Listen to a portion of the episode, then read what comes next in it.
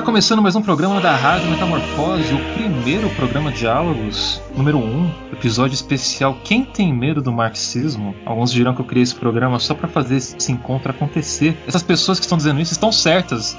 E eu estou aqui com Júlia Guiar, nossa jornalista política. Oi, queridos companheiros, tudo bom? Estamos aqui para fofocar sobre marxismo. E eu sou o camarada Dalgo, que aqui atrás de mim tem um cachorro latindo, ele vai latir. Infelizmente não tem nada que eu possa fazer a respeito disso. E para esse programa especial de hoje, eu trago uma convidada muito especial, diretamente do Twitter e da militância, Letícia Parks. Dá um oi pra galera aí, Letícia. Oi, oi, gente. Obrigada pelo convite de novo. Prazer enorme poder fofocar sobre marxismo. Sempre, é para isso que a gente tá aqui, vamos fofocar mesmo. E diretamente do Twitter também, mas muito especial, João Justo, João Coimbra Souza, nosso querido advogado criminalista, mestre em Direito pela, eu também sou ruim em falar nomes de faculdades, Arizona State University, e doutorando em estudos africanos pela UFBA, a Universidade Federal da Bahia. Dá um oi, ô João, pra gente. Saudações, camaradagem, tudo em paz por aqui. Caraca, bom demais, assim, eu muito feliz em ter conseguido trazer essa, esse grande elenco como eu gostaria de chamar aqui, para a gente falar um pouco sobre isso, né?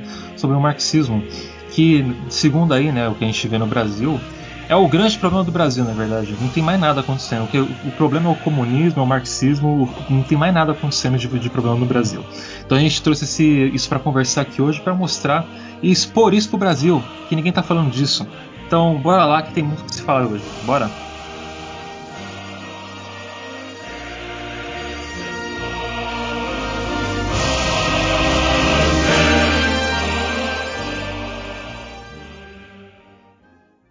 Eu já queria começar então trazendo aqui para a pauta, né? O que é muito interessante a gente ver nesses últimos anos, né?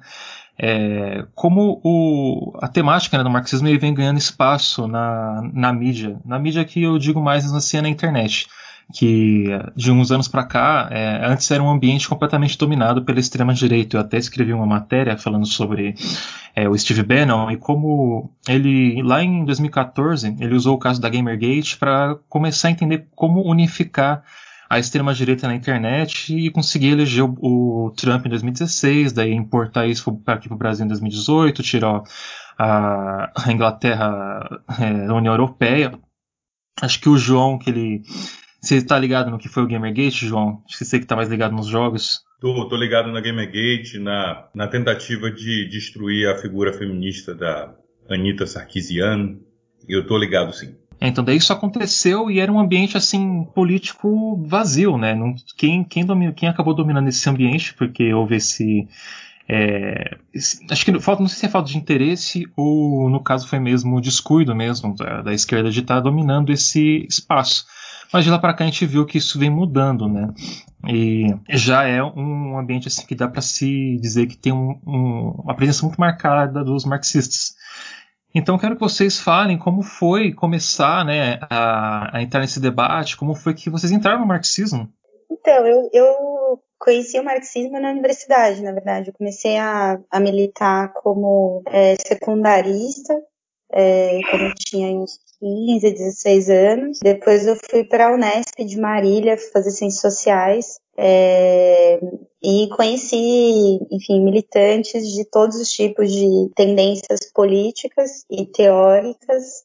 É, tinha inclusive um amigo que era um grande amigo que era, que era anarquista, e por bastante tempo eu achei que eu era anarquista. E aí, na verdade, nas experiências dos processos de mobilização na universidade, de é, enfim, é, de greves de trabalhadores que eu fui participando e tudo mais, eu fui percebendo uma, uma conexão entre a forma como eu entendia que a política deveria ser, né, tipo, em aliança entre estudantes e trabalhadores, é, a luta contra a burocracia sindical, né, que em vários momentos é um dos principais empecilhos que a gente tem nos nossos processos de mobilização, é, eu fui percebendo a, a, atitude daqueles marxistas que eu conheci naquele momento, que depois eu fui entender que eram trotskistas, que eram do MRT, etc.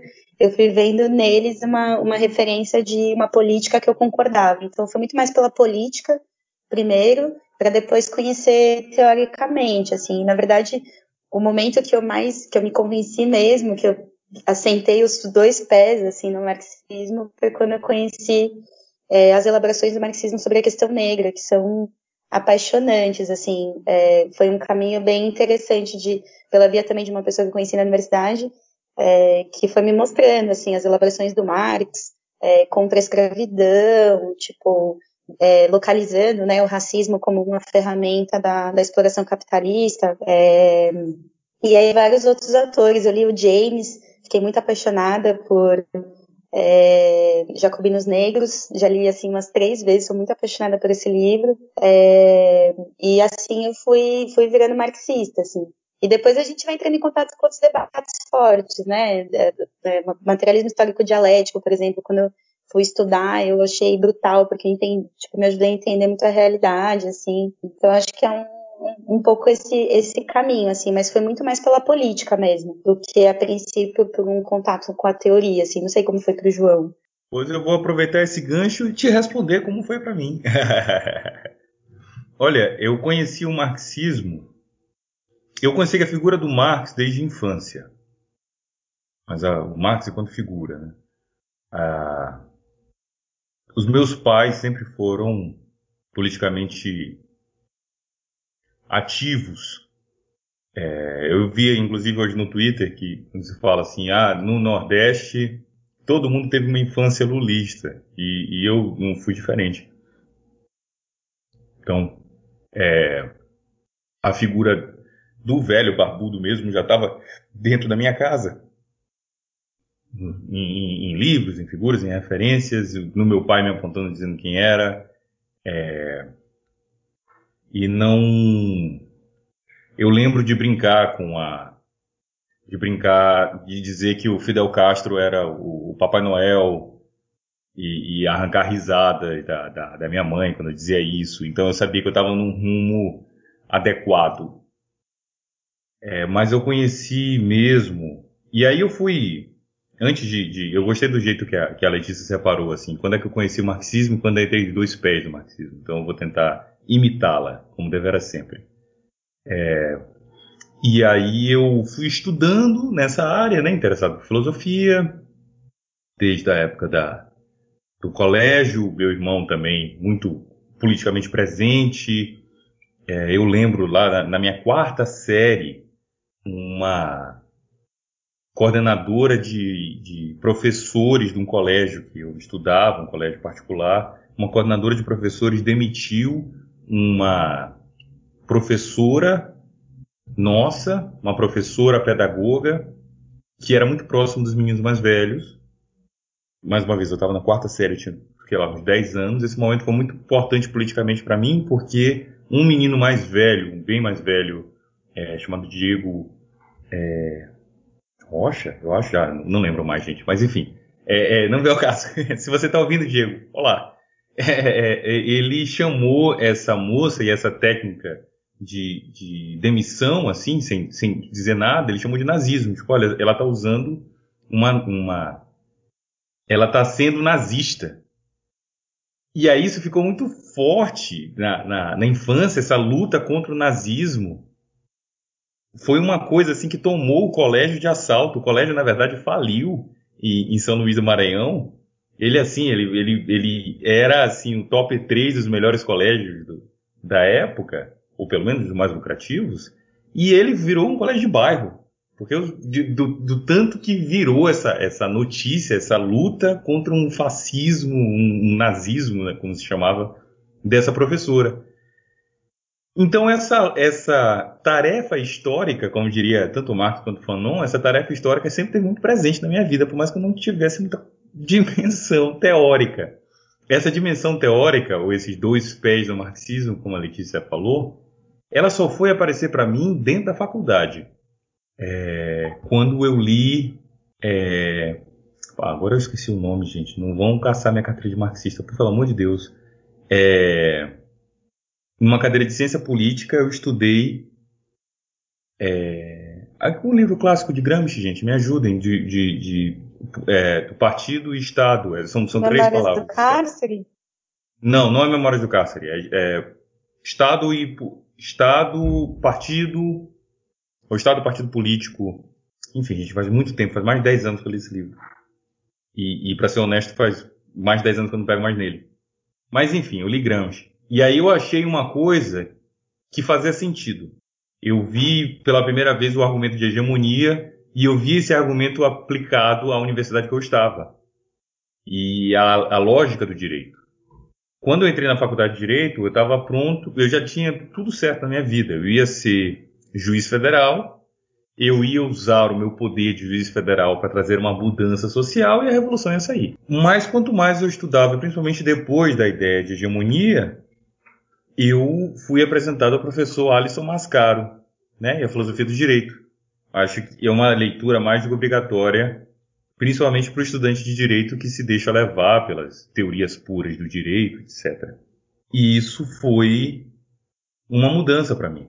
Depois da faculdade, depois da, na, na minha apresentação da faculdade, na minha monografia, eu escrevi sobre o direito penal como instrumento de dominação de classe. Essa foi, esse foi inclusive o, esse foi inclusive o, o, o título e o tema é, da minha monografia, onde eu entendi que o Estado moderno é a política. Olha aí, a Letícia mais uma vez me salvando. Estado moderno é a política. E eu, e eu nessa monografia estudando, eu, eu fui muito na, na onda da criminologia crítica, eu comecei a estudar criminologia crítica dentro da faculdade, e, e ela está sendo é, é, humilde aqui dizendo, não, foi o Google nos salvando. Não, o Google é uma empresa que precisa ser expropriada. Não, tô brincando. É, tô falando sério, mas eu tô brincando. Ah, é verdade, isso aí você não tá errado, não. É, não. eu sou o Google não fez bem para ninguém até hoje. Mas enfim, é, e aí foi com o estudo da criminologia crítica e entendendo o direito penal como um instrumento de triturar os, os, os pobres, né, esse exército de mão de obra é, é, é, não utilizada, porra, eu tô, eu tô ótimo com os meus, com os meus chavões marxistas. É, quando eu fui vendo que a, o abolicionismo penal ele estava me levando para a construção de uma sociedade nova, e aí eu fui perdendo o medo de me dizer marxista, porque eu entendi, eu, eu, eu cheguei a, a, a, essas duas linhas paralelas do estudo do direito e o estudo do marxismo se encontraram. No fim das contas, a construção da sociedade que a gente precisa do ponto de vista de justiça é uma sociedade comunista, não é uma sociedade capitalista. É a superação dessa sociedade. Então, o próprio paradigma de justiça vai mudar na construção dessa nova sociedade. E foi assim que eu me entreguei de corpo ao marxismo. Cara, é que você se deu de frente com um dos grandes né, é, ferramentas aí, né, do capitalismo para oprimir os pobres, né, que é a própria justiça. Ela não foi feita para a gente, ela foi feita para manter o status hegemônico. Né? Só, só queria dizer aqui que, gente, que o Beck entrou, o Marcos Vinícius Beck, nosso jornalista cultural. Dá um oi aí, Beck, para a galera. Acabei de em azar que eu estava compromisso, né, de fechando o jornal, etc. Outro jornal que eu trabalho, eu sou, como o Hidalgo falou, jornalista de cultura. E vamos que vamos. Mas assim, é isso, né? Tipo, e a gente vê muito. Eu ainda acho bom até, teve a questão é, do Estadão essa semana do declarando praticamente o apoio ao, ao Covas, né? E falando que a gente não deve entrar numa aventura com o Boulos. E foi bom para deixar claro, né, que é, é, até a mídia na questão ela está servindo não aos interesses do povo, né, mas aos interesses de quem está meio que açoitando o povo, né.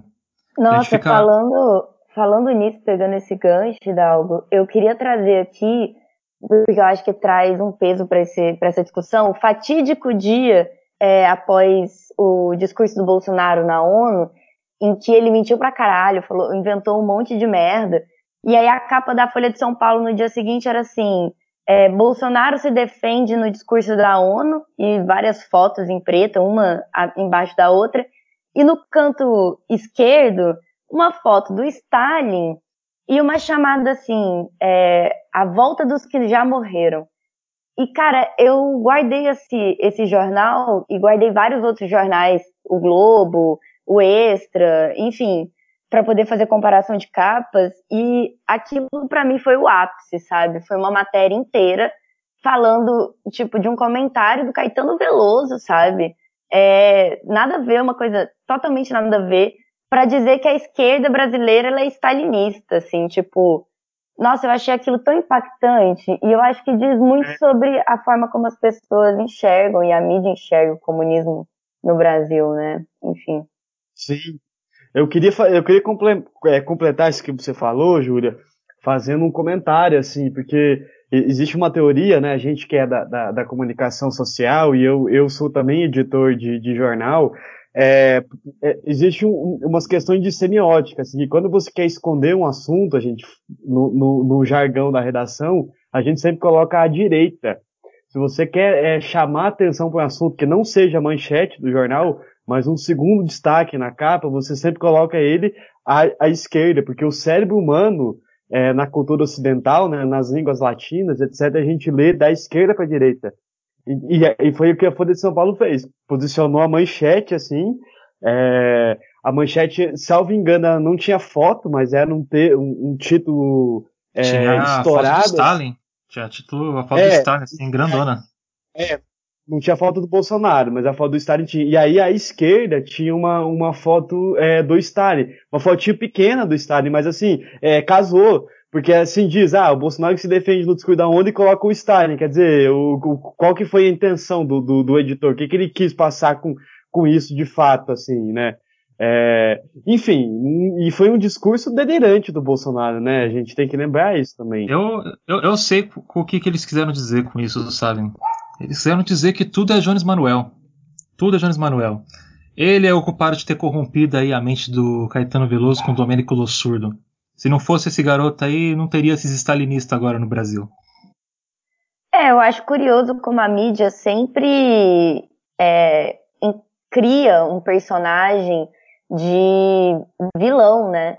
E eu achei muito curioso essa, essa capa com Stalin, porque isso ditou muito do diálogo e do discurso que essas mídias estão trazendo com a esquerda, sabe? É, por exemplo, é, eu, o, o, João quer falar sobre isso, eu acho que ele vai ter mais do que.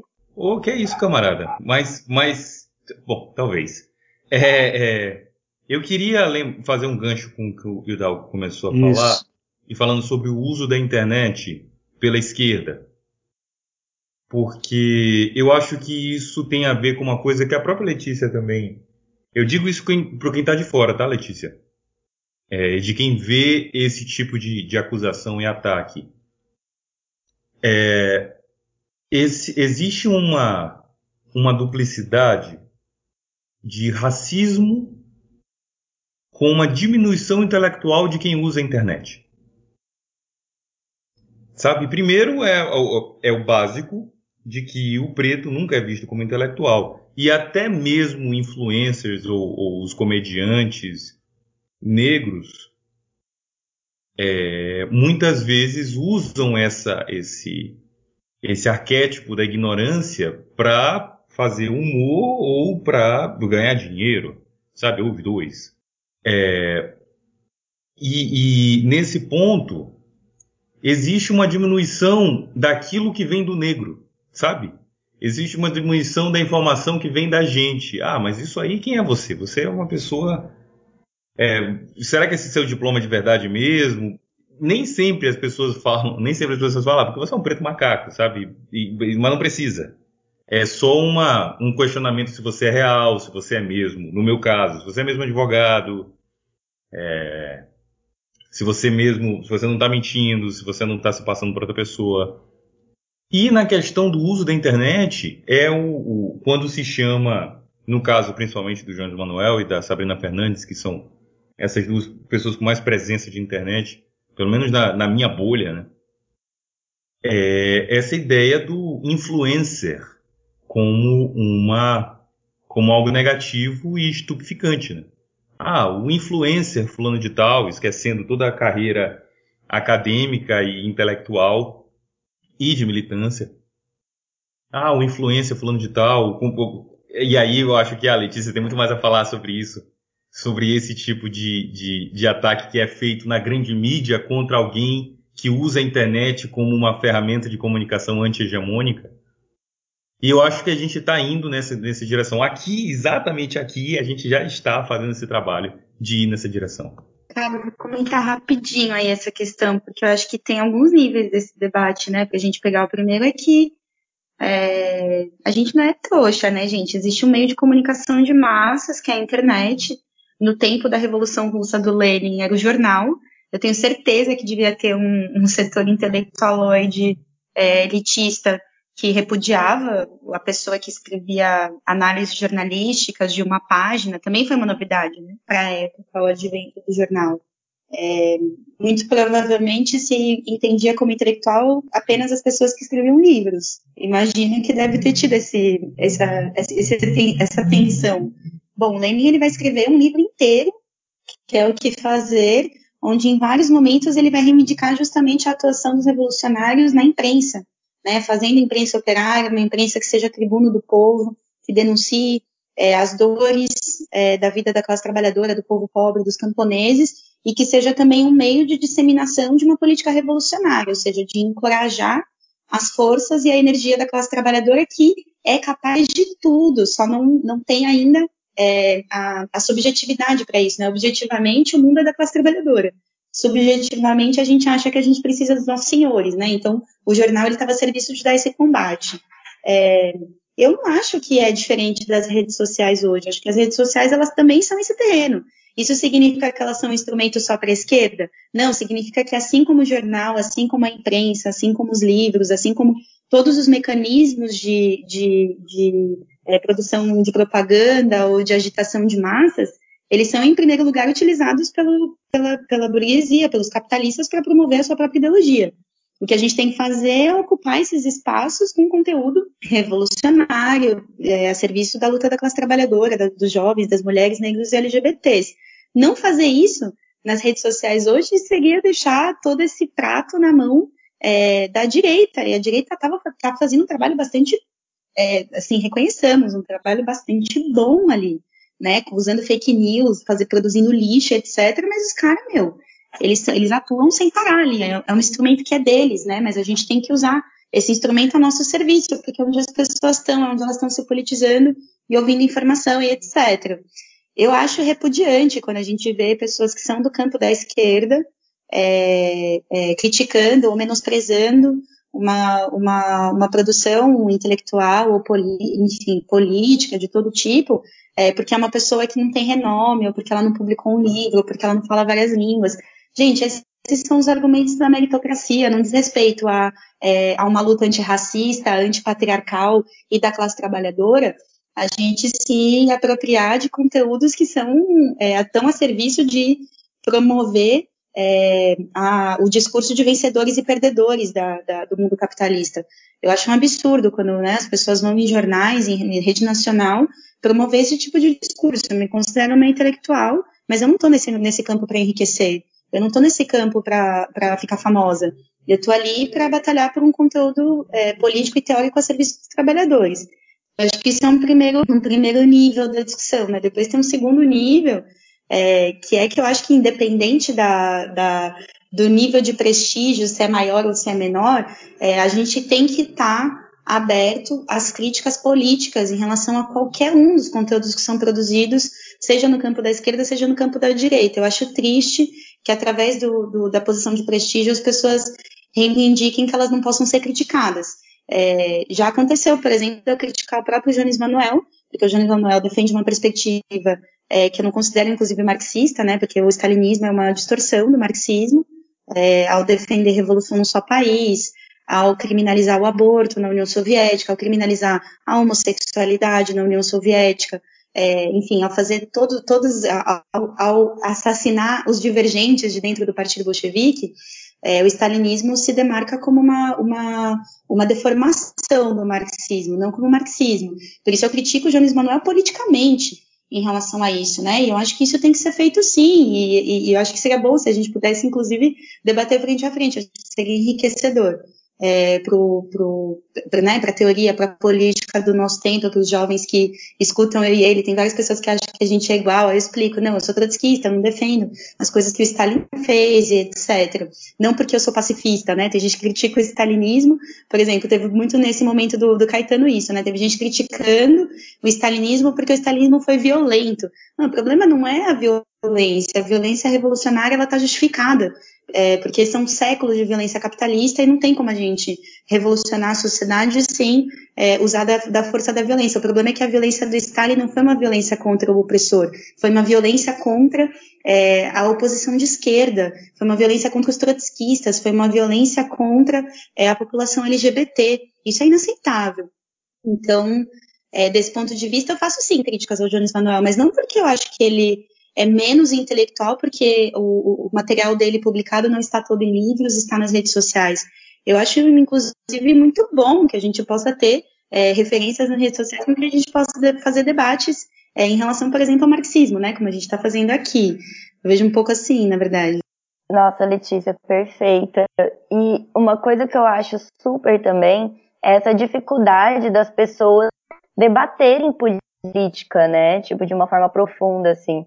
Eu tenho a mesma crítica ao Jones Manuel e uma coisa que me incomoda muito, não só nele, mas em várias outras é, influências, digamos assim, de esquerda no Brasil, é essa falta de diálogo, sabe? Eu, eu é, não sou marxista, eu sou anarquista, é, tenho super respeito, inclusive achei muito foda que você falou que o Trotsky fala da imprensa de uma forma é, popular e proletária, eu com certeza vou atrás disso, porque eu achei isso incrível, impecável, tem que ter mesmo, é exatamente isso. Provavelmente Mas... você vai deixar de ser anarquista depois de hoje, não, já tô dizendo isso. É já. difícil, amiga. Eu sou muito anarquista, mas tenho muito respeito pelo Trotsky, assim. Só que eu acho curioso, eu como anarquista não consigo dialogar nem com a galera anarquista, nem com a galera muito de marxista, tipo Jonas Manuel, sabe? Parece que eu tô num limbo da esquerda, assim, que ninguém consegue dialogar, ninguém, um véu maluco, sabe? Nossa, não entender porque a gente briga tanto e não dialoga. Eu queria trazer essa discussão, porque isso é uma coisa que realmente ninguém está falando sobre isso. Eu sabe? acho que a, questão nessa, situação, o João quer falar até, inclusive, é, acho que ainda é mais a questão de não dialogar, né? Que a gente está num, num, momento de embate, né? É muito difícil a gente é, não não tá com os nervos à flor da pele, né? E eu acho que é bom a gente manter esse, esse debate na, nas questões políticas e não nas questões pessoais. Pode falar, João. Não, eu, eu, eu quero fazer uma concordância geral, até porque do ponto de vista de retórica é assim que eu discordo. Mas eu quero fazer uma concordância geral à fala da, da, da Letícia e da Júlia, quando a gente precisa ressaltar a necessidade de um diálogo dentro da esquerda. Né? E até mesmo entender o que é a esquerda nessa perspectiva, porque a gente. Esquerda não ser direita te deixa, na visão é, lisérgica da, da, Gabriela Prioli te deixa no mesmo barco que a, a traidora da classe trabalhadora Tabata Amaral. Né? Então é, é, é, crucial que a gente entenda quais são os termos que a gente está usando para a gente poder não só dialogar só por dialogar, mas a gente entender que a gente está falando a mesma língua. Né? É, criticar figuras históricas como o Stalin ou como qualquer outra, ela é crucial para a construção para a construção intelectual da nossa vida. Né? É essencial a gente entender quais são os erros do passado para a gente não repeti-los ou entender quais são as condições objetivas que levaram aqueles erros para que elas não venham a se repetir. Evitar o anacronismo, né? Hum? Evitar o anacronismo histórico. Né? É, e evitar o anacronismo, um, um dogmatismo, ele precisa ser, ser refutado é, de pronto, porque ele, ele não gera uma comunicação com a nossa prioridade, que é a classe trabalhadora. Então, de alguma forma, eu sou da, da escola da internet, de, quando se fala de comunicação social, que eu, Júlia, tenho um esforço que não é hercúleo de me comunicar com os anarquistas. Por um sentido básico, a nossa praxis é a mesma. nós queremos e precisamos e entendemos a necessidade, a nossa tarefa histórica, de superar o capitalismo. E aí nisso, eu gosto muito de fazer uma citação do Che Guevara, do livro sobre a Revolução Cubana. É, sim, esse dogmatismo, a, a, a Júlia lembrou aqui no, no chat. Ah, eu inclusive não gosto dos meus companheiros, meus camaradas que, que não, não deixam é, a gente criticar o Bakunin. E a ideia é a gente se sentir livre para criticar quem quer que seja. Sabe? Quem quer que seja, inclusive o próprio velho Marx. Quando você vê o 18 Brumário, você vê, olha, você está fazendo uma negação imediata a tudo aquilo que é do passado. E que a, o pensamento revolucionário ele sempre vai olhar para a inovação. Mas isso, claro, dentro do contexto francês né, do, do século XVIII. E aí eu, eu, eu vou para o jogo de palavras, que é o título desse, desse podcast, se você me permite a ousadia, porque de fato, existe algo na leitura de conjuntura da França do século XVIII, do 18 Brumário de Marx, que é, existem várias coisas que são intrínsecas à política interna do Luiz Bonaparte e dos golpes e da, da forma como a história se repete dentro das mesmas condições objetivas. Isso não significa dizer que o marxismo é eurocêntrico. Porque neste caso específico do 18 Brumário, nós estamos vendo uma análise de conjuntura daquele lugar. Então você pode fazer uma crítica nesse sentido. Entender, olha, num contexto anticolonial, como é o caso dos, dos Guajajara aqui no interior do Maranhão, você não pode afirmar que é revolucionário somente aquilo que é puramente inovador. Porque buscar práticas de convivência social pré-capitalistas nessa situação deles é absolutamente revolucionário. Pode não ser a revolução que você quer, mas você não pode dizer que não seja. Pelo menos na minha visão, claro, e no meu estudo. Então, é, é, eu acho que. Mas eu também queria vencer esse dogmatismo da crítica pela crítica. Sabe? Porque pensando na forma que nós temos que nos comunicar com a classe trabalhadora, é preciso superar o nem-nem. Pensando na forma que nós temos que nos comunicar com a classe trabalhadora, é preciso superar a política do nem-nem.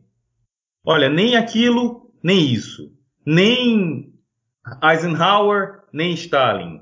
Nem Mandela, nem Lula. Nem, sabe, porque quando você define o que você é somente pela negativa, além disso ser um tiro no pé do ponto de vista retórico, você não está conseguindo ajudar a pessoa a imaginar, a ver a realidade mais próxima do que a gente imagina, que é um mundo sem senhores. Então, a gente eu, eu, brinquei no Twitter esses dias, eu, e aonde eu moro, eu moro no Twitter, eu, eu até pago IPTU, eu só nego IPTU de lá. É, eu, tava, eu sempre converso com os Ubers, primeiro que eu minto dizendo que eu já fui Uber. Se você é Uber e está ouvindo esse podcast e você já caiu na minha mentira, desculpa. Mas eu estou fazendo isso como um artifício retórico. É, e eu não sou completamente é, é, desafeito à mentira, senão eu nem era advogado. Mas eu, eu ou trabalharia com a área de diplomacia. Mas isso não é o caso. Quando eu estou conversando com o Uber, eu sempre penso na perspectiva da exploração e na ideia de como a relação comercial do Mr. Uber lá da Califórnia, ela tem uma relação de colônia com o Brasil quando eu faço ele pensar, porque quase sempre o que os Ubers falam para mim, os motoristas de Uber falam para mim, é que eles estão ganhando dinheiro, eles não vão sair do Uber se não for para a área deles. E, e, é sempre contraditório nesse sentido, eles não conseguem perceber essa contradição, porque isso faz parte da, da hegemonia, né? faz parte do pensamento hegemônico. Quando se fala assim, olha, eu só saio do Uber, eu estou muito feliz no Uber, eu faço 4 mil reais no Uber por mês ou coisa parecida. Eu tô fazendo, eu falo, eu falo quatro porque facilita a minha conta que eu vou fazer logo em seguida. Como eu disse, eu não sou muito afeito, eu não sou é, um purista. Eu faço 4 mil reais é, é, por mês e eu só vou sair do Uber se for para trabalhar na minha área. Aí você pergunta, tá, mas a economia como está? E você preso dentro de um carro às 8, 10 horas por dia. Você vai conseguir sair desse carro para dentro da sua área? Esse emprego vai cair do céu para você? Não vai. Se você passar 10 anos sendo motorista de Uber, no final desses 10 anos, você vai ser um profissional melhor na área que você está, ou você perdeu 10 anos de sua vida atrás de um volante?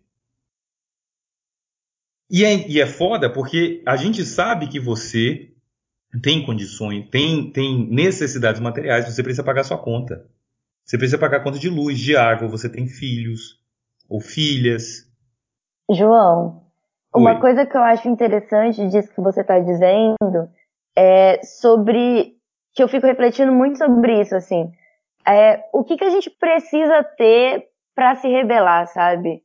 Porque são muitas coisas que acontecem no nosso cotidiano que tem uma necessidade muito imediata, né? A gente precisa comer, a gente precisa morar, a gente precisa se deslocar e tudo mais.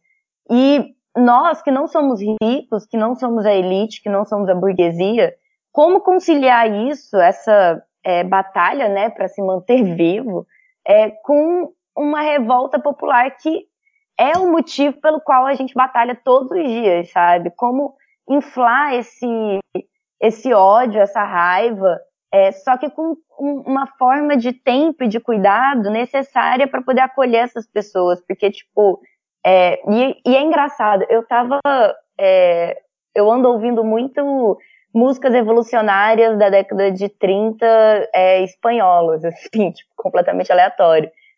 E uma das músicas, a galera fala assim, nossa, é muito bonita, inclusive eu vou pedir pro Hidalgo linkar esse, esse álbum no podcast, vocês vão ficar chocados. Tem uma, uma música que ele fala assim: é, venha companheiro pra trincheira, porque aqui tem comida quente e casacos, tipo alguma, alguma coisa assim, sabe? E aí isso me lembra muito, por exemplo, a Ucrânia, tipo em 2013, ou outros países que passaram por processos de guerra civil, assim, né? Tipo, de uma revolta popular muito doida, tipo, Primavera Árabe, por aí vai e como essas pessoas se organizavam para se manter vivas nesse processo evolucionário, sabe? Eu acho que essa é uma discussão que ainda é muito é, escondida aqui no Brasil, sabe? Eu fico Júlia, pensando. Júlia, Oi, é, diga.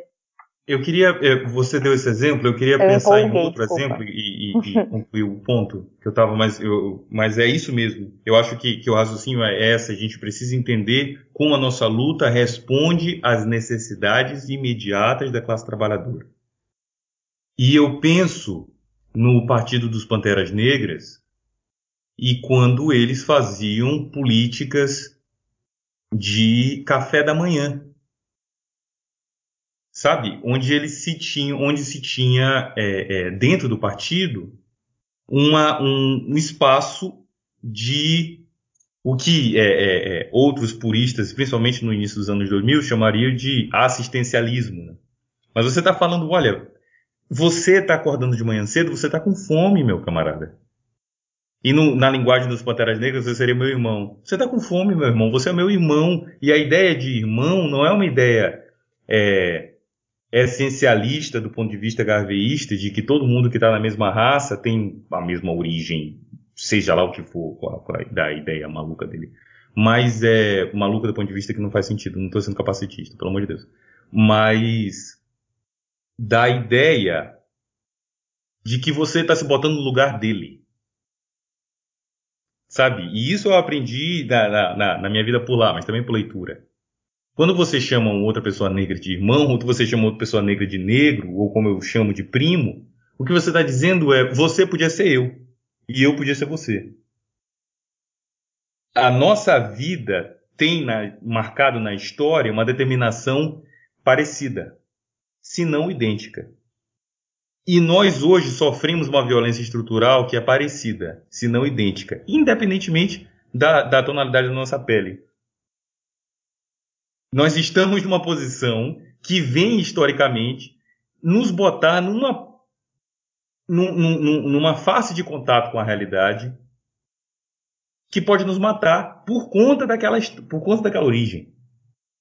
Então, responder essa necessidade material é um desafio que precisa ser trazido para dentro da nossa prática.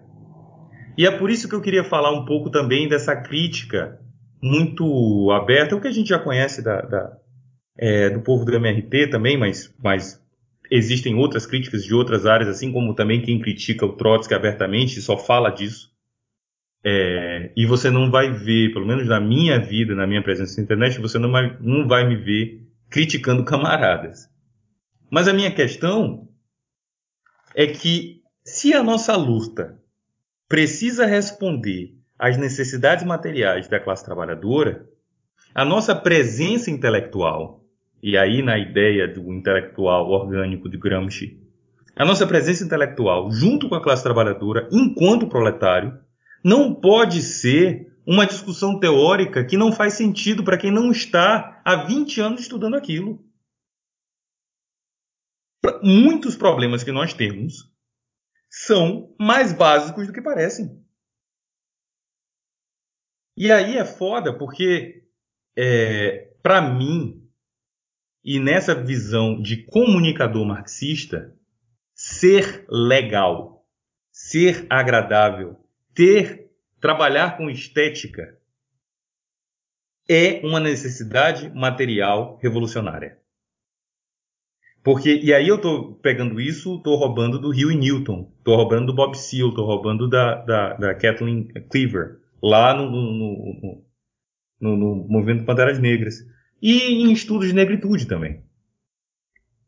Se você não se sente bem, do ponto de vista inclusive estético, no lado da trincheira que você está, você não vai para aquele lugar.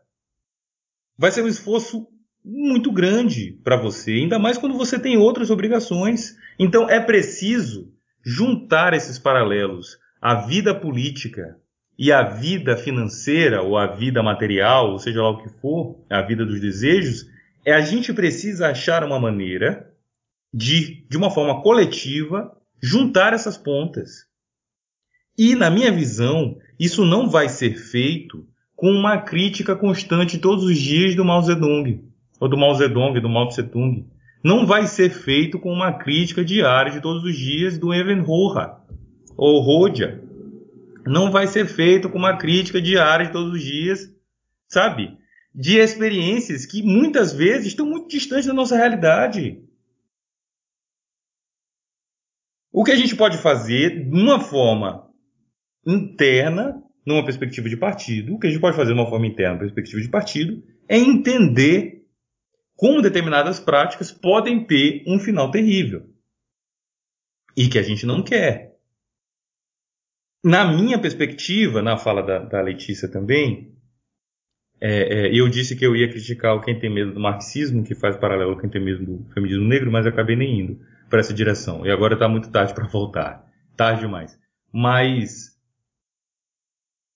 na minha visão, Letícia, quando você fala, olha, às vezes as pessoas criticam o trotskismo porque ele seria, é, ele seria é, pacífico, né, ou, ou, não violento. Mas eu acho que a visão, mas eu acho que a, a nossa preocupação não seria essa do, do ser violento ou não ser violento. Primeiro, eu, eu entendo que, sim, as pessoas não comem metafísica e luta de classes não vai ser um banquete. Luta de classes não é à toa que se chama de luta. Ela, ela é intrinsecamente violência, violenta porque a violência já está acontecendo contra a gente. Qualquer violência que parta da classe trabalhadora é legítima defesa. Então eu digo isso, eu digo na perspectiva de justiça, porque faz parte do meu, do meu campo de estudo e da minha área de atuação. A gente precisa achar na perspectiva teórica e dentro da nossa praxis. A forma ética de construção de uma justiça revolucionária. Porque a justiça revolucionária, nas palavras do Paulo Freire, para quem só conhece a opressão, perder o, perder o poder de oprimir vai parecer opressão. Mas perder o poder de oprimir não vai vir com, com um raio que vem dos céus. Perder o poder de oprimir significa dizer a gente tomar os meios de violência que eles têm. E a gente não vai tomar os meios de violência que eles têm com um sarau de poesia. A gente faz um sarau de poesia para alimentar a nossa alma. Quem já trabalhou com movimento social sabe que você não consegue estar ali se você não estiver com a sua alma alimentada. Então, é, é, eu concordo, a Sabrina, inclusive, tem um vídeo muito bacana sobre criticando o termo de, do, do, da, da ciranda, da esquerda cirandeira, porque se você já participou de movimentos sociais, se você já esteve na frente de batalha, você sabe com útil uma ciranda, para você sentir bem. Ou para você acordar, ou para você levantar, ou para você chorar e botar para fora tudo que você tem. É diferente de você se misturar com, com ecofascistas, sabe, como o Extinction Rebellion, esses sim não são camaradas nossos. Porque são pessoas que estão é, na Inglaterra defendendo o norte global, defendendo o golpe às de democracias é, sul-americanas, problemáticas como sejam, mas sul-americanas, nossas. E no caso da Bolívia, indígena.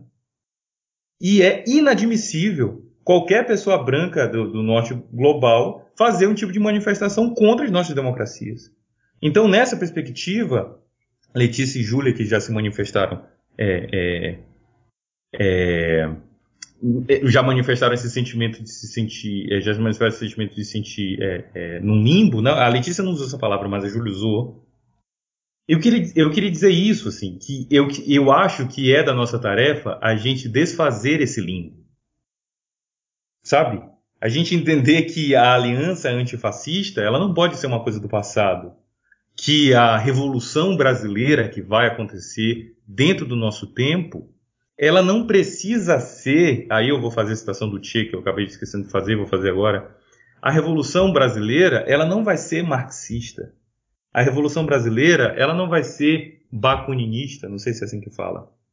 A revolução brasileira vai ser o que ela é ou o que ela será. A revolução brasileira vai ser a revolução brasileira vai ser aquilo que foi possível fazer dentro das condições objetivas em que foi possível fazer. Respondendo aos interesses materiais imediatos e legítimos da classe trabalhadora desse país. Cara, é, e é isso, né, cara? Acho que essa questão também que eu vejo muita crítica ao marxismo é que falam, é, que nem a gente chegou a comentar, né, que é que é algo como uma ideologia branca europeia se infiltrando em experiências é, globais, digamos assim, né? Quando na verdade a gente vive no capitalismo. O capitalismo ele já está inserido na nossa sociedade. Então, é, por que calar uma, uma ideologia, digamos assim, uma praxis que pode ajudar a gente a se libertar dela, né? É, sim, eu, eu queria acrescentar é, que eu estou fazendo duas coisas ao mesmo tempo, assim, tentando não me não perder o fio da meada é, no debate. Enquanto é, vocês estavam falando de, de imprensa marxismo, eu me lembrei de um livro é, do Marx que foi editado no Brasil pela LPM, que era editor de livro de bolsa, que é Liberdade de Imprensa. Então, é, que dizem algum, é, quem é mais versado em Marx, digamos assim, é, diz que na verdade ele, o, é, é, os jornais ali na, naquela sociedade pós-revolução industrial teve um papel muito grande né, na, na consolidação do que seria um pensamento marxista. Então é interessante a gente pensar também hoje é, e dentro dessa nossa dessa nossa hoje um mundo já pós-moderno, já com, com várias tecnologias, os jornais já não detêm o mesmo papel que detinham em outra hora, mas ainda assim é interessante a gente, a gente pensar é, como que é, o caso da, da, da, Letícia com o Esquerda Diário, que é, é, é interessante, ou outras iniciativas também é, que acontecem na web são interessantes assim para a gente é, conseguir é, fazer um, um, um, pensamento alternativo girar, né? Assim, uma coisa que seja a, a alternativa àquela velha coisa liberalzona, assim, que fracassou no mundo inteiro, em, aonde o, o, neoliberalismo serviu de laboratório não deu certo, na Inglaterra não deu certo, Inclusive, os trabalhadores comemoraram, né, no dia que a Margaret, a Margaret Thatcher morreu. No Chile, o índice de suicídio na terceira idade é enorme, né? Então, é, a gente precisa, de certo modo, é, nos atentarmos é, talvez a isso, assim, eu tenho essa, essa sensação, né? Bom, eu viajei demais, eu queria, né, acho que eu me empolguei aqui, eu queria ver o que que o que, que vocês dois têm a dizer sobre essas, é, sobre, sobre isso, assim, toda essa conjuntura. Marcos, se eu entendi bem, você está falando da questão, é, do, enfim, da, da, utilização desse espaço, né, da batalha por uma, por uma outra narrativa nesse sentido? Justamente, justamente, foi isso. É porque eu, fui, eu fiz toda uma. dei mil voltas para chegar, né? Mas é, é, é, é isso, o cerne da questão. Não, então, eu gosto muito, tem, uma, tem um companheiro é, nosso na, na Argentina, né, do, do PTS, que ele fala que atuar na, nas mídias digitais é fazer leninismo do século XXI. Então, se a gente fosse pegar o Lenin falando do que fazer, da imprensa operária e tudo mais, e a gente fosse incorporar isso ao nosso tempo, as ferramentas que a gente tem no nosso tempo, isso significa é, conseguir encontrar as formas de atuar nas redes sociais, nas mídias digitais. Então, a, a gente, a gente no, né, no, no Esquerda Diário vê isso com muita importância, assim. É, a gente está em é, 18 países, 14 idiomas, é, porque a gente vê muitas importâncias, mas também eu acho que é uma questão para a gente debater, né? Porque a mídia alternativa, é, pura e simplesmente, né, não, não, não, resolve o dilema, porque diz respeito a gente pensar qual que é o conteúdo que a gente quer promover ali, né? É, e a partir de qual, de qual lógica de funcionamento. Por exemplo, tem mídias, mídias de esquerda que é, recebem dinheiro de, de empresários, recebem dinheiro de de bancos, é, é, e, enfim, nenhum, nenhum julgamento em relação a isso, mas se torna mais difícil ter um discurso independente, né? Então, acho que a gente também está bastante desafiado a conseguir encontrar as formas do autofinanciamento, é, de um financiamento que seja um financiamento é, solidário, de pessoas que, que leem e que querem seguir acessando conteúdo, etc. A gente vive fazendo campanhas financeiras no Esquerda Diário, sempre debatendo isso, a importância financeira, que está relacionada não só com a independência financeira das nossas mídias, né, mas com o conjunto das políticas que a gente leva adiante na esquerda, porque, por exemplo, a gente teve candidaturas agora que estavam concorrendo o pleito na, na eleitoral e que contavam com grana de empresário, de banqueiro, é, de capitalista. Será que esse é o caminho para a gente conseguir promover uma independência política também? Porque a gente sabe, né, quando tem uma grana envolvida ali, o cara vai te cobrar alguma coisa depois.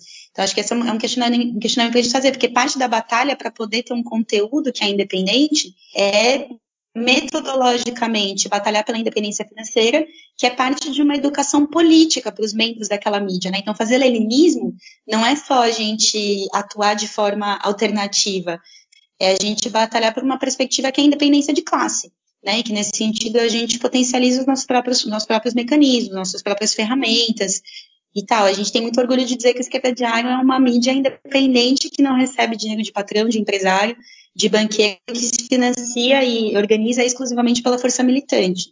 É, isso acho que é um, é um debate que a gente poderia fazer. E outra questão que eu fico pensando do que você estava falando é, é, o quanto que a gente tem de, de, é, de, potência quando a gente estabelece mecanismos como esses, né? Por exemplo, é, quando a gente, a gente, teve uma experiência muito interessante na greve dos garis, é, no Rio de Janeiro, é, de colar na greve, a gente imprimiu os materiais com a, a campanha né, que eles estavam fazendo, que tinha a ver com a questão das condições de trabalho, é, e depois o, o, Esquerda Diário virou a mídia deles. Então, tipo, a gente é, cedeu o Esquerda Diário como uma ferramenta para potencializar aquela luta. É, e foi muito da hora, porque os caras realmente reconheciam que era uma ferramenta deles.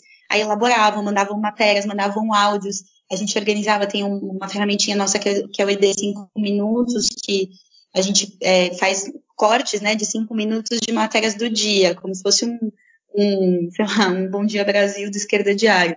São cinco minutinhos. Aí a gente colocava os, os, os, as declarações desses garis, por exemplo. É, ou seja, é, parte de, da gente reconhecer a, a importância desses meios, na, na, nossa visão, é a gente batalhar para que esses meios possam ser ferramentas, né, que é um pouco que a, a perspectiva como Lenin encarava a imprensa é, proletária. Ela não só é uma ferramenta para ser tribuno da classe trabalhadora, do povo pobre, de dizer, de fazer as denúncias do que está acontecendo na própria vida, mas através de saber que a sua voz pode ser materializada em um texto jornalístico, se sentir também encorajado a ser político da própria vida. Então, o, o Lenin ele faz um pouco essa mecânica no, no fazer que é muito bonita, assim. Né? Porque ao mesmo tempo, quando você percebe que tem um lugar onde a sua voz pode ser ouvida, você percebe que a sua voz tem direito de existir, que a sua denúncia tem direito de ser, que a sua, a sua, o seu, a seu ódio, a sua raiva contra esse sistema tem direito de se organizar.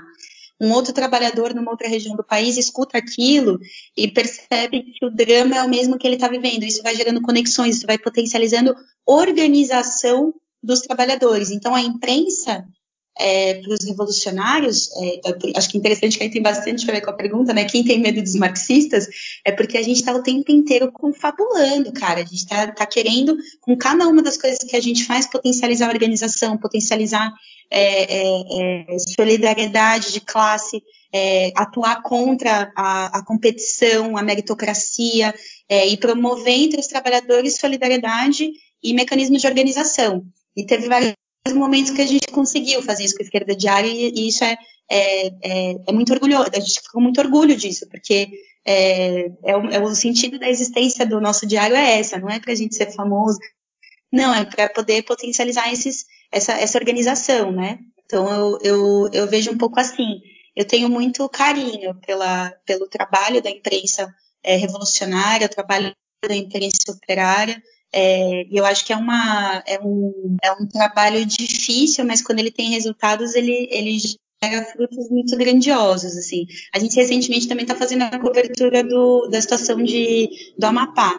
É, a gente recebeu o áudio de uma trabalhadora lá, ela mandou áudios para a gente, a gente elaborou um ED5 minutos com os áudios dela, e aí começaram a chegar, meu, dezenas de denúncias de gente do Amapá é, mandando para a gente é, é, é, novos relatos. Então, é, produz esse tipo de, de, fenômeno, né? E isso acho que é, um, é uma questão muito importante que eu acho que seria é, muito importante, inclusive, que a gente consiga fortalecer né, esses mecanismos, porque eles podem ter uma importância muito grande no processo de organização mesmo da classe trabalhadora. Nossa, com certeza, Letícia. Isso que você disse é essencial. E uma coisa que a gente faz aqui no Jornal Metamorfose, que é, faz parte do nosso DNA há quatro anos, né? É essa coisa, não adianta ser financiado é, por quem maltrata o trabalhador, por quem escraviza o trabalhador, por quem, né, tá jogando outro jogo, assim. E o nosso papel como mídia independente é exatamente esse. Você resumiu muito bem isso, e isso é tão importante de ser debatido, porque nós que somos todos jornalistas do Jornal Metamorfose, a gente percebe como é complicado, e principalmente quando a gente estava só em Goiânia, assim, que é uma é, divisão de uma mídia oligárquica muito forte, assim, só tem um jornal que tem credibilidade no estado inteiro, entende? E a gente percebia como é, tem essa dificuldade das, que volta com o que o João falou logo no começo, de dar credibilidade ao trabalho independente, sabe? Ao trabalho fora da curva, fora desse, desse mundo distópico. E o jornalismo brasileiro, gente, nossa, a capa do Stalin, a, o editorial do Estadão, é, nacional, todas as mídias é, burguesas e oligárquicas que a gente tem no Brasil controlam uma percepção da realidade muito fortemente nas pessoas, por causa da semiótica, por, por vários tipos de, de estudos, né? E é um trabalho pensado.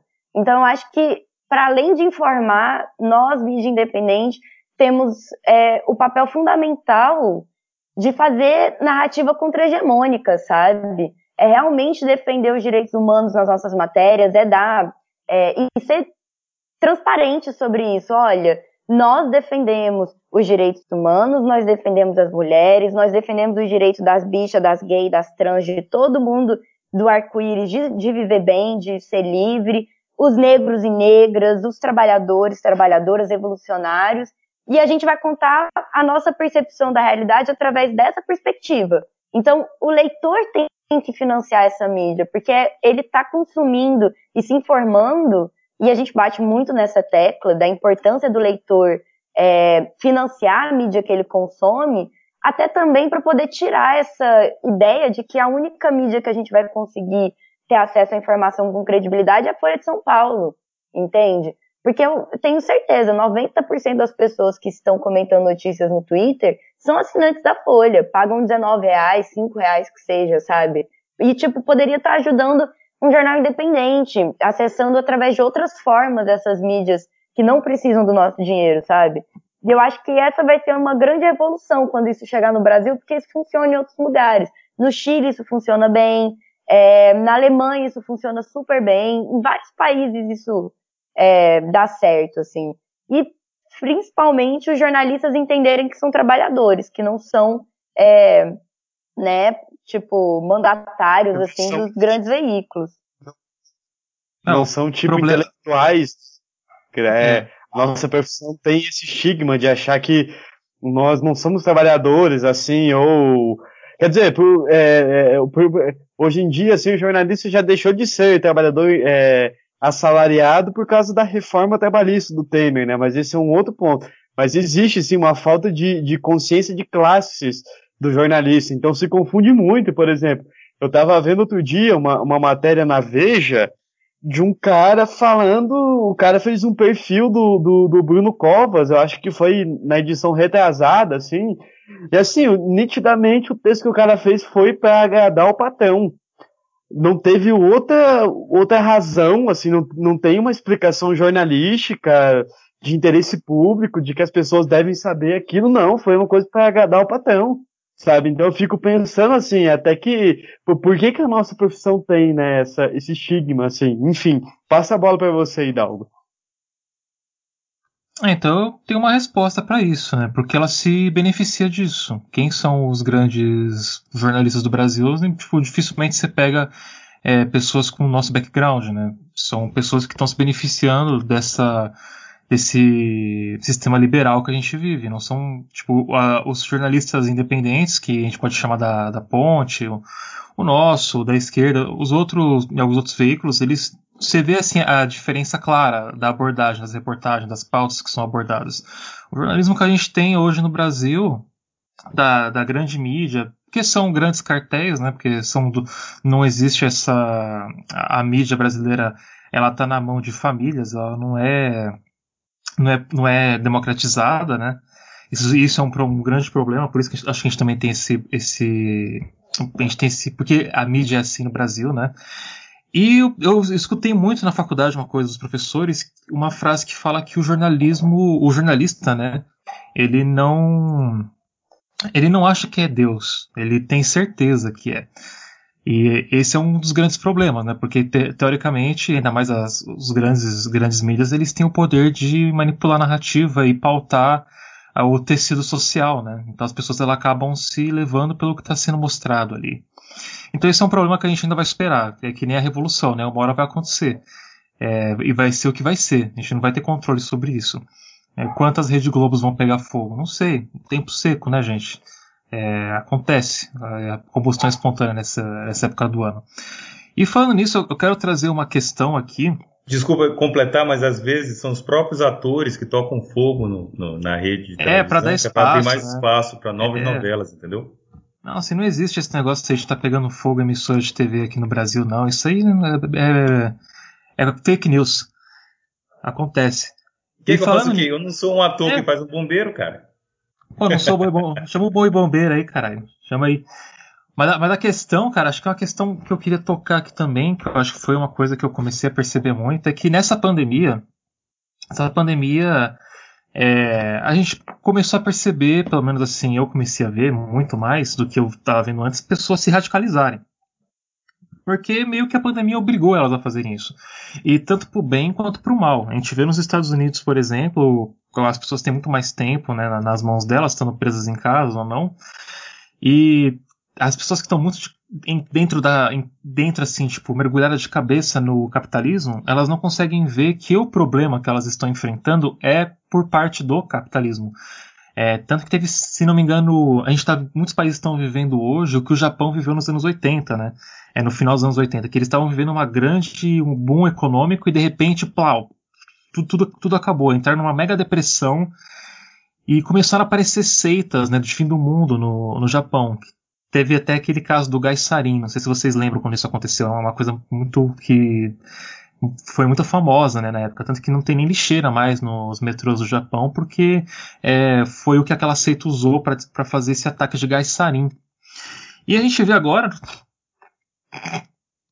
Perdão, e a gente vê agora nos Estados Unidos essa seita do QAnon, né? Tipo, surgindo aí da, dos, daquele limbo da internet que a gente até comentou mais cedo. É, e eles acabaram ficando. E entra nessa loucura, né? Eles não conseguem perceber que o problema que eles estão vivendo é por conta do capitalismo, que eles estão de cabeça nele. Eles não têm é, alguém para mostrar a teoria, mostrar as mazelas desse sistema.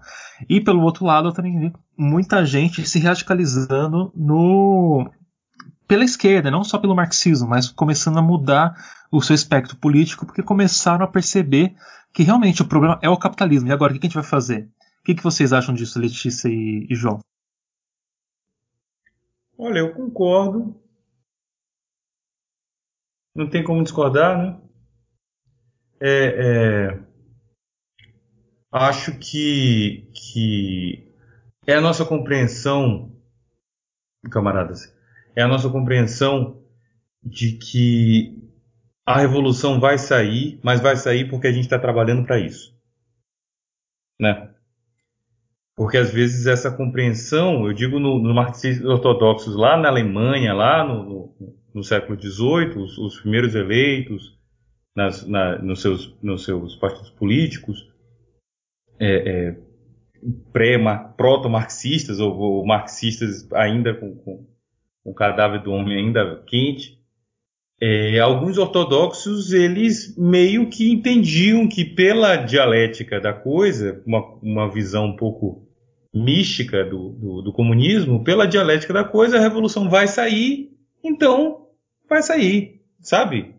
Bota uma cerveja aí para nós que a revolução vai sair. Não é assim. A revolução vai sair porque nós somos personagens históricos. Né?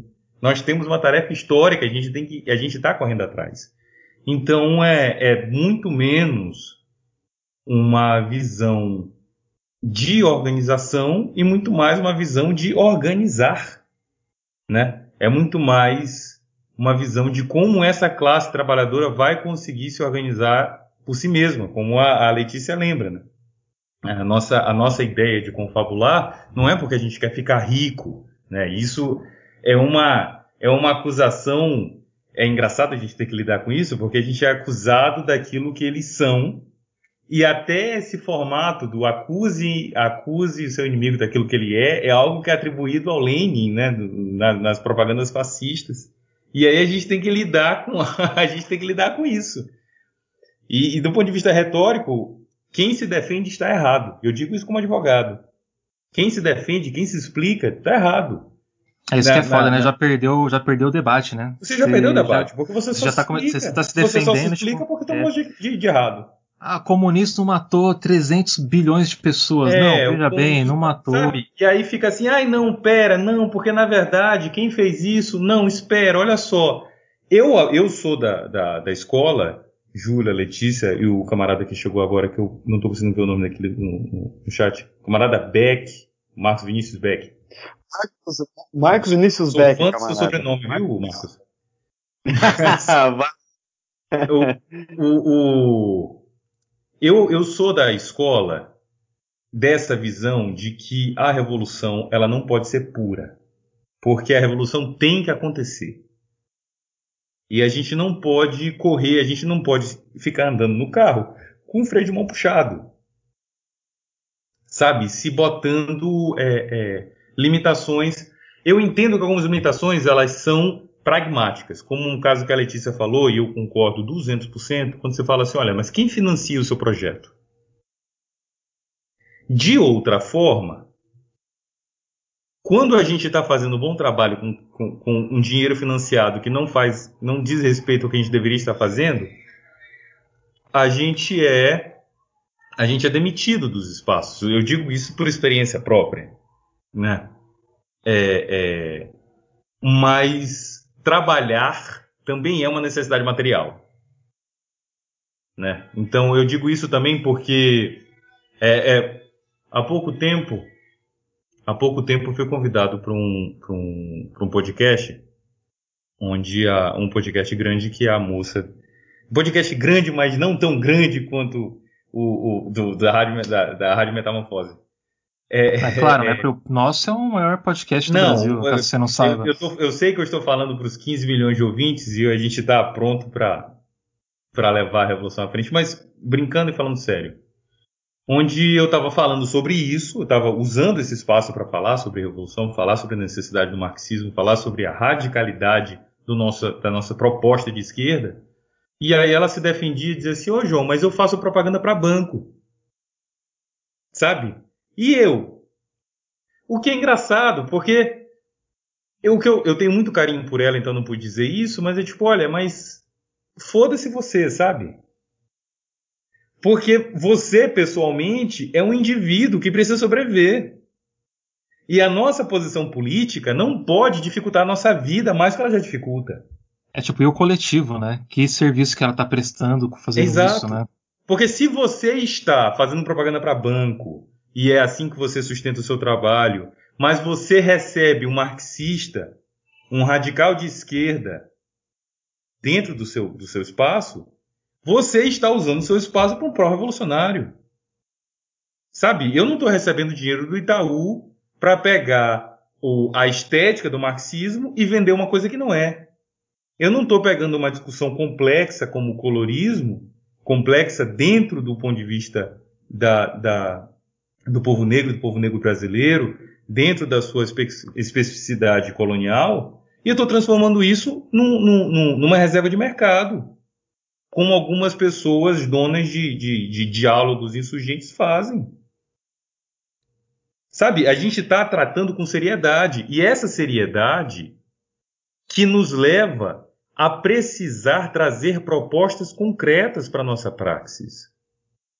A gente precisa trazer soluções concretas para problemas reais. É, senão as pessoas ficam perdidas, né?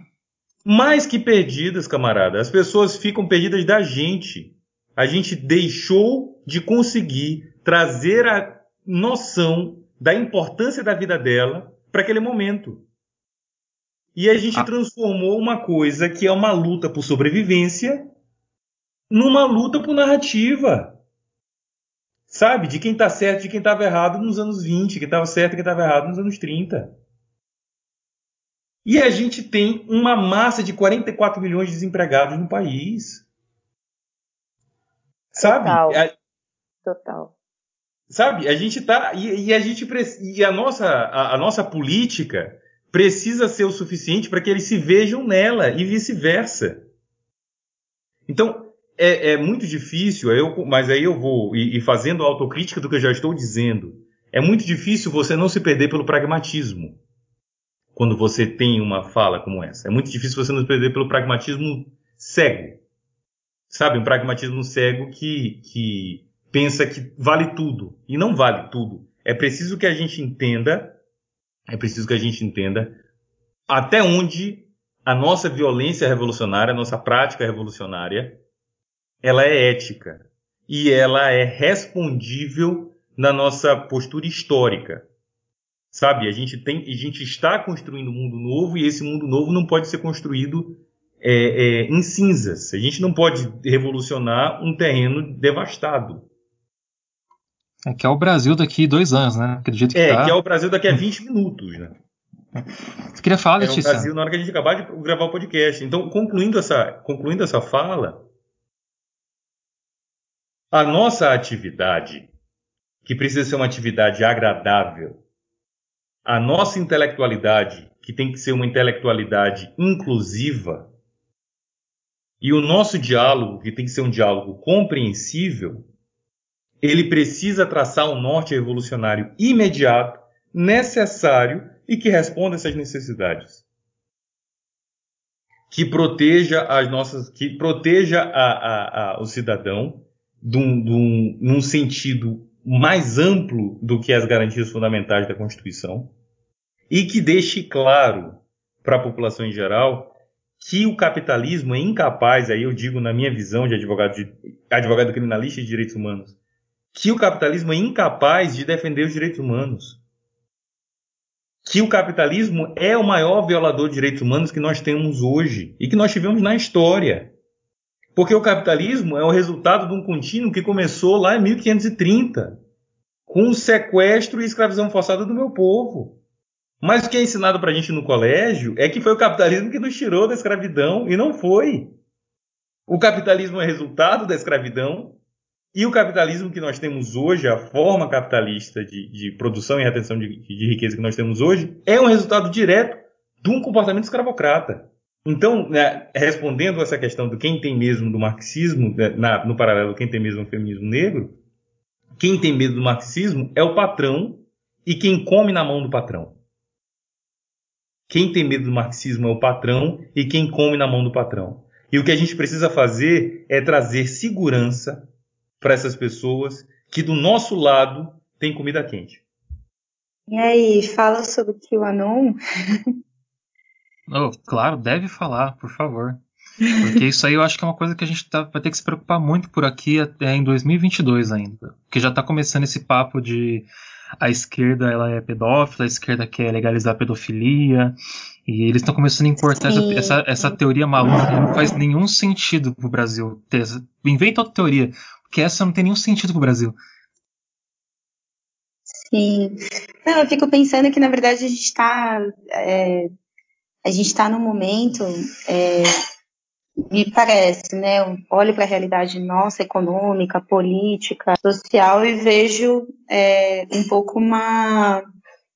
uma traços do que é uma crise clássica do capitalismo, né? É, a gente não está numa crise ainda do tamanho do que foi a crise de 29, é, que desenvolveu uma década de depressão brutal e culmina numa guerra mundial, mas todos os analistas econômicos apontam um caminho é, bastante irreversível para essa crise que a gente está vivendo, né? Então, é, que o Anon parece muito com o que foi todo o anticomunismo é, dos anos 30, o anticomunismo contra a Revolução Russa, é, ou seja, é, vai começar a vir discursos de direita muito mais é, radicais, é, não no sentido de serem radicais contra o capitalismo, mas no sentido de serem esse cão de guarda aí do fascismo que o, a burguesia mantém ali no quintal e a hora que precisar usar, ela vai soltar esse cachorro. Eles não têm muito esse receio, né?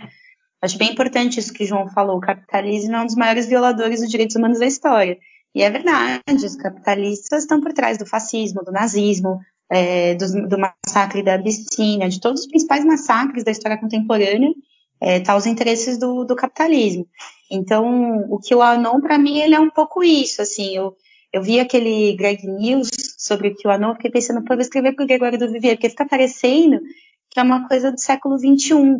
E, na verdade, é um pouco esse fenômeno, né, da, da, da, da, da de alimentar uma extrema-direita contra é uma extrema-direita que é voraz contra a organização da classe trabalhadora em sindicatos, os em nazistas partidos. odiavam é, né, os comunistas por causa disso, né? Eles inventaram tudo isso para atacar e... os comunistas, inclusive.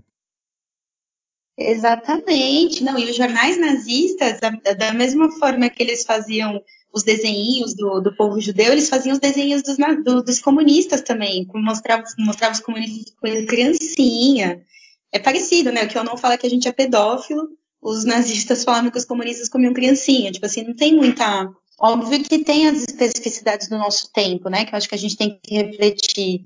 Existe um fenômeno de luta negra, é, esse, essa extrema-direita vai se projetar contra o movimento negro, vai dizer que a gente está querendo promover guerra racial, ou seja, eles vão, fazer, vão ter que dialogar com os fenômenos da nossa época e a gente também vai ter que dialogar com os fenômenos da nossa época e atualizar é, o nosso programa, etc., para as reivindicações que existem no nosso tempo também.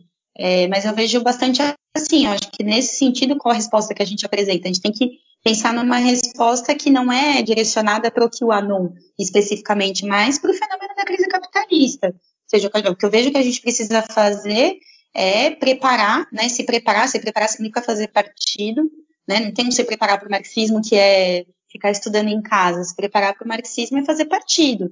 Nesse sentido, é sim recuperar a teoria, as lições da história. Não existe acertar programaticamente sem recuperar as lições da história. É, erra muito quem pensa isso. Né? Não é uma questão de, de intelectualismo é, é, é, elitista. É uma questão da gente não querer cometer os mesmos erros do passado e recuperar as lições da história, identificar nas lições da história o que, que a gente precisa atuar no nosso tempo e o que, que a gente pode ser que já esteja errando. Por exemplo, um erro muito importante é que exista tanta gente da esquerda, num momento onde a gente está tendo luta negra internacional com os trabalhadores dos Estados Unidos massivamente falando policiais não são trabalhadores, saiam dos nossos sindicatos, houveram greves de trabalhadores dos Estados Unidos, inclusive professores, portuários, General Motors, dizendo que queriam que os policiais fossem expulsos dos seus sindicatos. É, a gente viveu a experiência das revoluções do século XX, em todas elas os trabalhadores incendiaram as delegacias. Seja, uma questão bastante ilusória achar que a gente vai controlar as massas trabalhadoras no ódio que elas têm contra a polícia. E o que a gente está vendo é vários setores da esquerda aqui no Brasil fazendo acenos para a polícia, para a Guarda Civil Metropolitana, falando que policiais são trabalhadores, que a gente quer disputar algum tipo de consciência dentro da polícia. Não, na, na minha visão, a esquerda precisa ser abertamente contra a polícia e alentar todo o desejo da classe trabalhadora de extinguir essa instituição maldita que é a polícia. Ainda mais a polícia brasileira, que é a polícia que mais mata no mundo. Então, por exemplo, isso acho que é uma, é uma questão, né? Como que a gente lida com as forças repressivas? Isso é um problema do nosso tempo. É, o, o QAnon, a extrema-direita, vai dizer o quê? Vai dizer que toda a elite tem que se armar, porque quando eles falam todo mundo se armar, não estão falando todo mundo, eles estão falando da elite poder se armar e contribuir é, para os batalhões fascistas contra a, a, a, massa trabalhadora e pobre que se organiza, contra a juventude, que sai nas ruas pelo, pelo, pelo direito ao próprio corpo, enfim. Essa é a lógica deles, né? Eles querem que eles possam estar armados para fazer o que fez aquele babaca é, que matou é, dois militantes do movimento Black Lives tá Matter, né, nos já. Estados Unidos. Pagaram já a fiança dele com, tá com financiamento coletivo. É. Que desgraça, né? Tipo assim, é, o que eles querem é isso. O que, que a gente quer? A gente quer auto-organização dos trabalhadores, a autodefesa dos trabalhadores contra a repressão estatal. A gente quer auto-organização dos trabalhadores para derrotar a extrema-direita, Bolsonaro, Mourão, os golpistas. A gente não quer esperar até 2022. A gente quer fazer isso agora. É, a gente quer é, é, que os trabalhadores possam, sim, expressar o seu ódio antirracista dentro do seu local de trabalho. E a gente vai ser sempre o setor que está dentro dos locais de trabalho dizendo que é, encorajamos trabalhadores que quiserem paralisar a fábrica, a escola, os estudantes que quiserem paralisar a universidade, a escola, é, para lutar contra o assassinato de cada jovem negro ou negro que foi assassinado nesse país. Então, acho que essa, essa é um pouco a perspectiva que a gente precisa batalhar para construir. Isso significa, em alguma medida, dizer, é, para dialogar com você, Vitor, que eu acho que a gente incorre o risco, no nosso tempo, de deixar o discurso radical da resolução da crise, porque tem duas formas radicais de resolver a crise. Tem uma forma que é um, um reacionarismo brutal, é, assassino e bárbaro contra é, a, a, a, classe trabalhadora e a juventude, que é o, o que é fascismo e tal, que a gente está começando a ver os caras se organizando agora, e pode ser muito pior, não chegamos ainda no fascismo, pode ser muito pior.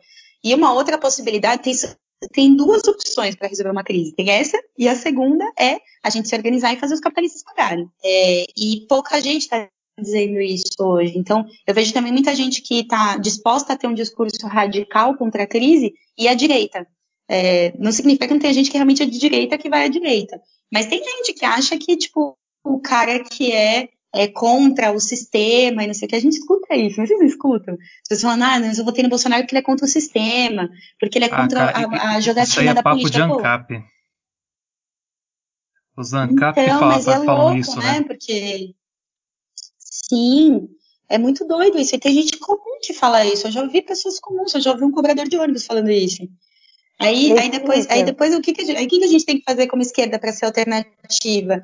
A gente se elege, a gente tem que dizer publicamente, vamos ganhar o salário de uma professora e todo o restante vai ser doado para as ocupações de terra, para as greves de trabalhadores, para as mobilizações de juventude.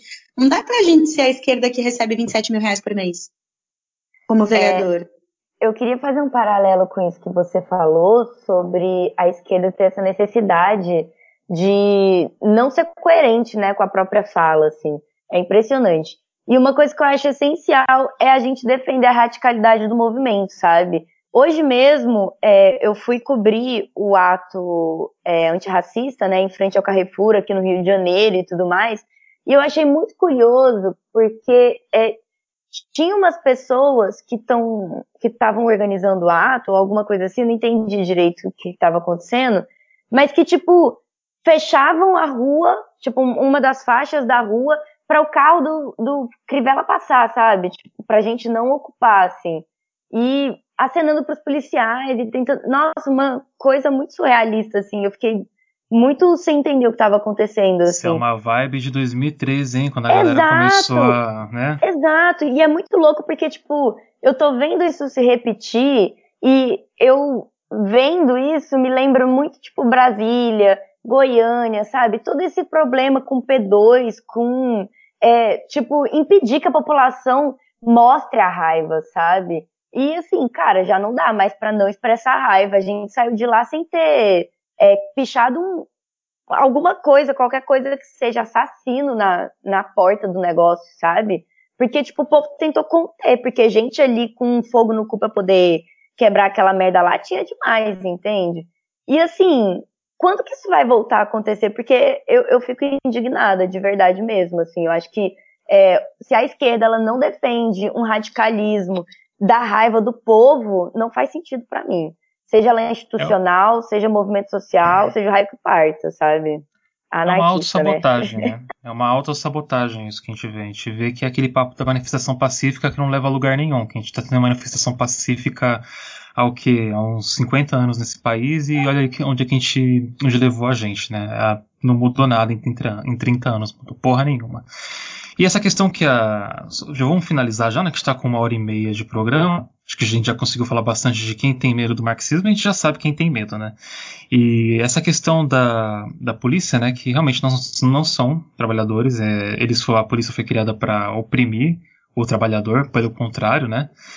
E acho que existe muito essa, essa cooptação da pauta pela direita, porque os programas de, de jornalismo pinga-sangue da TV, tipo um da T, não sei queira por aí, eles se aproveitam muito disso.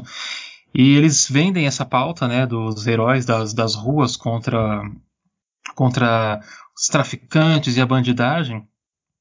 E eles acabam vendendo isso e esses programas eles são um sucesso nas periferias, né? E isso acaba radicalizando errado. é, é, o povo, né? Porque eles estão se radicalizando contra eles mesmos. Tipo, quem que vai subir um morro e vai dar tiro em geral é eles. Eles que vão acabar sofrendo o dano colateral de tudo isso, né? Isso que é muito louco. Eu até quero é, fechar, finalizar aqui com uma. Eu, eu posso só é, Fala, fazer um comentário em cima disso, Hidalgo, do que você dialogou. Eu tinha um professor aqui na Pode PUC, é, do Rio, ele foi meu, ah, um pouco do Rio, não, um pouco de Goiás. Fiquei com a cabeça do Rio de Janeiro, que eu gostei tanto, e enfim. Mas eu tinha um professor quando eu fazia jornalismo na PUC, é, que ele dizia, é, professor de telejornalismo, ele falava que esses programas policialescos, na verdade, é, o esquema de financiamento desses programas são ex-policiais, geralmente policiais que foi expulso da corporação porque é, por mal conduta, por postura violenta, postura violenta é o extremo, por assassinato, e essas pessoas, é, é, é, eles montam suas empresas de segurança particular e anunciam nesses jornais, né? Quer dizer, então é um meio muito vicioso. E pensando no Brasil miliciano, igual que a gente vive, né? Um, um, um Brasil comandado pelo pessoal da farda, com a Bíblia embaixo do braço, né? Uma, uma uma coisa que no, nos remete ao, ao, período talvez mais triste é, da, da, do século XX, que é quando teve a ascensão do nazifascismo, com essas mesmas características. Então hoje esses programas eles detêm é, um, uma eles são muito complicados por causa disso, porque eles angariam muita audiência, muitas pessoas. E, e, e, no, e o mais curioso é que é, é, as pessoas das classes mais é, menos é, favorecidos a, da, da sociedade, né? Então é muito complicado isso, muito, muito, muito, muito estranho assim. Mas é aquela velha história, né? Precisa haver no, no, no Brasil uma urgentemente precisa haver no Brasil uma, é, um controle social da mídia. E controle social da mídia não é censura. É só o Estado ter um bom senso do que pode ou não ser vinculado. Isso em todos os países desenvolvidos do mundo existe, menos no Brasil. É, eu acho que a gente não vai viver para ver isso, infelizmente. Eu queria finalizar então aqui falando a fala do nosso querido velho barbudo que vocês ouvintes que ouçam que os trabalhadores não têm nada a perder em uma revolução comunista, a não ser suas correntes. Acho que essa é bem clichê, né? Acho que é ótimo para fechar o programa. E só acho que uma última pergunta para os convidados aí, que eu quero fazer bem rapidinha é: o hino da União Soviética é o melhor hino do mundo? Eu vou dar a última palavra para Letícia porque eu acho que a gente vai discordar. Eu vou dizer que sim. eu adoro a versão cantada pelo ancestral negro, um homem maravilhoso chamado Paul Robson. É, infelizmente para o Spotify não conhece, não, ele tem a, a, discografia no Spotify, mas não é reconhecido o nome dele, então no Spotify ele está como USA Singer. Mas o Paul Robson ele é um, um um homem negro era, infelizmente, a gente tem um tempo limitado nessa terra. Ele é um homem negro altamente premiado, um homem belíssimo, um barítono altíssimo. É, assim, parece que foi a gente que inventou. E quando ele canta sobre é, o forte dos trabalhadores, construído e forjado pelo fogo e pela amizade, eu confesso para vocês que eu ouço de manhã cedo e me dá força para continuar. Vou dizer muito rápido. Prefiro ir na Internacional Comunista e o do Corinthians, claro. Olha aí, pô, é melhor o do Corinthians. Acho que eu não vou ter que discordar mesmo, né? Acho que, Vai, Corinthians. Acho que, acho que ganhou. Ou então o hino dos cachaceiros comunistas, né? Que eu acho que eu vou usar ele para encerrar o programa, inclusive. Então, onde é que as pessoas podem encontrar você, João, na internet? Olha, principalmente no Twitter. Eu sou o arroba Coimbra Souza, Souza com S. Do meu nome, João Coimbra Souza, daí arroba Coimbra Souza. Mas eu também respondo pela alcunha de João o Justo. Eu moro no Twitter, é lá que eu estou. E se eventualmente eu sair de lá, vai ficar anunciado para onde eu fui. A gente faz tipo um, um museu com todos os seus posts mais polêmicos para as pessoas lembrarem de você. A Letícia já participou essa semana com a gente, mas acho que sempre vale relembrar. Qual que é as suas redes sociais, Letícia? É, Twitter Letparks, Instagram Preta Parks, é, e tem o nosso podcast também, Feminismo e Marxismo, a gente ouve em parzinhos aí. Eu escuto de vocês e escutam o nosso depois. A gente faz um, uma troca aí de conteúdo. Cara, eu queria agradecer muito vocês terem é, topado participar do programa de hoje. O primeiro, Rádio Metamorfose de Diálogos. Quem tem medo do marxismo? E eu aqui me despeço como camarada Hidalgo. E semana que vem tem mais para vocês, viu? Tchau, tchau. Tchau, todo mundo. Foi ótimo fofocar com a senhora. Beijos. Tchau, tchau, meu tchau, povo. Foi muito, muito bom. bom. Adeus, camaradagem. Até a vitória sempre.